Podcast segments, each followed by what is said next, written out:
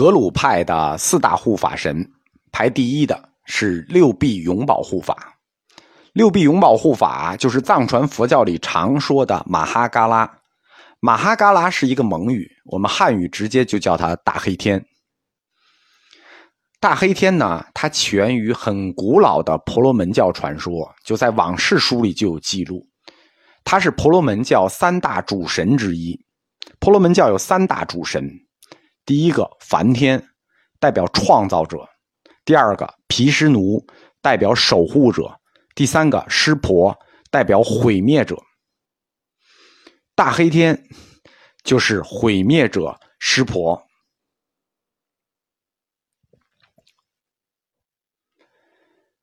格鲁派的四大本尊，第一个是六臂永保护法，就是我们藏传佛教中经常说的马哈嘎拉。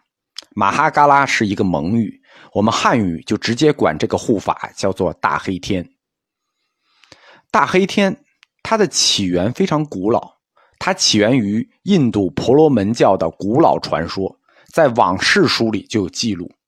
它是婆罗门教三大主神之一。婆罗门教有三大主神：梵天代表创造者，毗湿奴代表守护者，湿婆神代表毁灭者。大黑天就是这个湿婆神。我在印度史里头讲过，三大主神是前印度本土文明和外来雅利安文明的混合产物。这个湿婆神也是雅利安文明和印度本土文明的产物。湿婆神的父系神是雅利安文明中的风暴神，而母系神呢？是本地达罗毗荼人的生殖神。风暴象征着毁灭，生殖象征着创造，对吧？他的父系和母系就暗示着他的神格：父系风暴神毁灭，母系生殖神创造，所以他就具有创造和毁灭两种属性。虽然湿婆神的神格非常复杂。但是依基本都是依据创造与毁灭这两者扩展出来的多种神格，并且印度神它有一特点，就是没有性别，或者说性别不固定啊，往往是根据神格变化，它外向就会发生变化。不是说这神是女的，哎，它就一直是女的；是男的就一直是男的；是这个形象就是这个形象；是那个形象就不，它随外向变化会变化。形象会变化，神格也会变化。他的这一个观念，就是印度构造神的这个观念，也影响了藏传佛教神灵的构造理论。就藏传佛教的神灵构造也是这样的，它并不是固定的，它外向会变化。大黑天的梵文叫摩诃迦罗，摩诃摩摩诃卡罗，摩诃就我们讲过，摩诃就是大，佛教里摩诃就是大。卡洛是死亡、黑暗。实际上，大黑天它的梵文的意义就是一个伟大的死亡，一个伟大的黑暗，所以我们叫大黑天嘛，一个伟大的黑。我们按照意义叫它大黑天神或者大黑神。蒙语和藏语一般就直接用它的梵文音语马哈卡拉，就是马哈嘎拉。所谓六臂永保护法，对吧？这是因为这个神马哈嘎拉传到我们汉地，我们需要一个我们听得懂的名字，对吧？一个伟大的黑不懂，马哈嘎拉不懂，所以六臂永保护法就是传到我们汉地父的名字，我们能听懂的名字。六臂马哈嘎拉就是大黑天的变相，他的神像就是他的造像，还有二臂像、四臂像。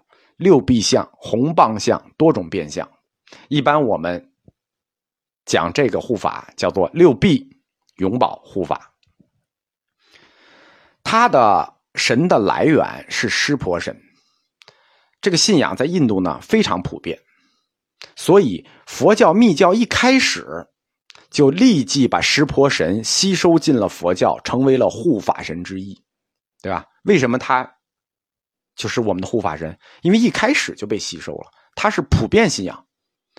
汉传密教，视大黑天为护法，要早于藏传密教三百年，对吧？不是说藏传密教才有大黑天护法，我们汉传早早的三百年前就已经吸收它成为护法了。因为在印度密教一诞生，就把它从印度教里吸收进来了，从婆罗门教里吸收进来了。在佛教的三界六道，就是三界欲界分六天，在欲界六天里，大黑天就是大自在天的天主，大自在天本天就是大黑天。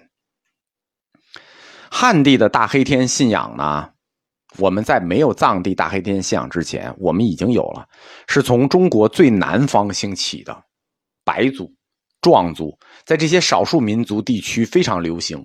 然后大黑天信仰递次北传，但是没有传过长江，一直最远传到江南，就是从广西啊、云南往往北传，没有传过长江，就在江南。但是汉传佛教把大黑天当做食神，就是把他当做灶王爷这种角色，就供奉在食堂里，供奉在厨房里。当年四大易经师易净大师曾在《南海寄归内法传》里头说：“淮北虽富先无，江南多有智处。”说的就是这这这个意思，就是江南寺院多有放大黑天，但是过了长江就没有了。在印度教里头，大威德金刚和大黑天它是一个神，对吧？我们这一看，大威德金刚是本尊，他的第一大护法马哈嘎拉大黑天。这是两个神，但在印度教里头，大威德金刚和大黑天就是一个。大威德金刚就是大黑天，它是大黑天的一种。大黑天是大威德金刚的一个变相，叫什么呢？叫死亡大威德。就大我们前面讲过大威德坛城嘛，有佛部大威德、弥陀部大威德。在印度教里头，大黑天就是死亡大威德，但是它被吸收进藏传佛教之后。就把大威德金刚拆成了两个神，大威德金刚是大威德金刚，死亡大威德大黑天就是大黑天，它就变成两个神了。这个就很复杂，这个有点复杂，有点混乱。湿婆神它本来是有十种主要的神格，但是它被密教吸收成护法神之后呢，它就主要附有四种神格。就是好多神格，我们就就不要了。我们主要推崇四种神格。第一神格叫战神，啊，战神；第二神格叫食神，啊，灶王爷；第三个叫福神；第四个叫种间神。种间神呢，种就是坟地，就是看坟的，看坟的神。密教因为教派不同啊，信奉的主要神格就不同。比如说藏密。藏密之所以信奉大黑天，是信奉他的战神属性，把大黑天视为战神；而东密呢，就是日本呢，日本把大黑天视为福神的属性，就相当于福神，福娃。南密呢，就是云南这边呢，就信奉大黑天的食神属性，哎，觉得他他就应该搁在食堂里。密教不同教派。信奉大黑天的神格不同，所以就用法就不同。我们汉地大黑天传来很早，但是呢，起源就是公元七世纪中叶，就是不是很清楚那个时间点，只是在《南海寄归内法传》里头说有。如果按意境的时间推，就是七世纪中叶。但是藏地大黑天信仰的起源是非常明确的。可以准确到年，就是公元一千年整。当时是后藏地区的古格王朝，就是下路弘法那一支，他由他的僧人传入了大黑天信仰。最先第一个崛起的藏传教派萨迦派就信奉了大黑天，因为萨迦派信奉大黑天。我们讲过这段历史啊，萨迦派的八思巴法王是忽必烈的国师，所以大黑天的这个战神信仰就由藏族人传给了蒙古人，然后后来是蒙古人又传给了满族人。公元十三世纪，就是公元一千年，十一世纪的时候，大黑天信仰从后藏古格王朝传入西藏，十三世纪再由八思巴。传给了元世祖，他为元世祖塑造了一个纯金的大黑天战神像。此后，元军只要出征，就带着这个神像。那这个神像就作为战神像随军，历代辗转。他就一直传到了明朝最后一位蒙古大汗，叫林丹汗。这个这个大黑天这个战神像就传到林丹汗手里了。这个时候呢，东北的女真族就兴起了。那后以后金的名义开始扩张，后金汗，那他就跟蒙古发生了直接矛盾了。当时林丹汗的政策是联名抗金，所以林丹汗就跟后金的皇太极后金汗打了起来。公元一六三二年，后金汗、皇太极联合内蒙的科尔克部，击溃了林丹汗，在这一战役里就获得了这个大黑天的金像。林丹汗信奉的是藏传的萨迦派花教，而皇太极信奉的是藏传格鲁派黄教。萨迦派给元朝的战神传到了满族人的手里。传到了信奉格鲁派的满族人手里，这件事情被格鲁派视为天命所归。因此，我们说这个大黑天本来是萨迦派的，因此格鲁派认为是天命所归，就把大黑天封为了格鲁派的守护神，所以他成为了格鲁派四大护法的第一个。但是呢，他的神格就有所下降了。啊，因为他有本尊嘛，对吧？而且原来是人萨迦派的，你到我这派来，虽然是战神，你也得稍降一点。皇太极就把这尊金像迎回了盛京，就是沈阳，特建了一个寺十圣寺来供奉这个战神。清军入关定鼎中原以后，就把大黑天马哈嘎拉上升成为国家级战神，就他就不是我们的满族战神，是国家级战神。在北京的南池子大街、安定门外、白石桥这附近都修了马哈嘎拉庙，叫国家级战神庙。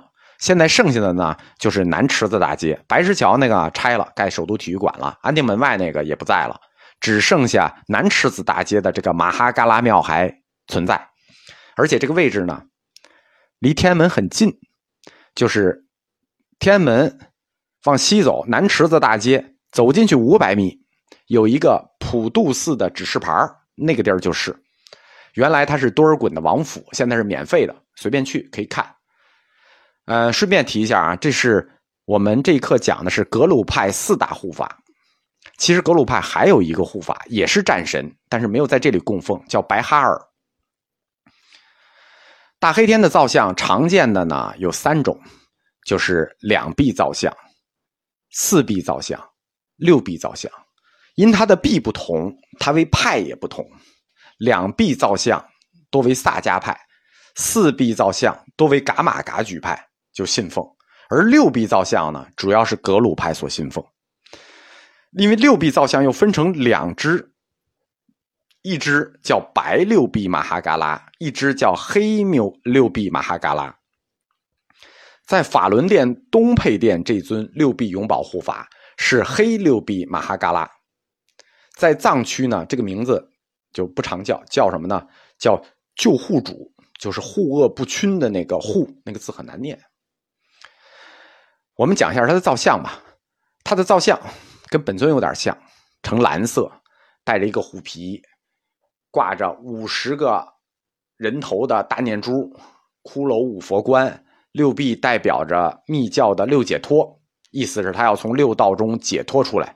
他手里的武器呢，每一个都对应着六解脱，就是比如说三叉戟，三叉戟它就是要戳破三界；绳索就是要捆住人的欲望；手里还拿着一个嘎巴拉碗，就是人头盖骨做的碗啊，就是说具有大悲智慧；拿着人头骨的佛珠，意味着消除烦恼。法骨呢，意味着获得成就；月刀呢，意味着斩断尘世的俗念。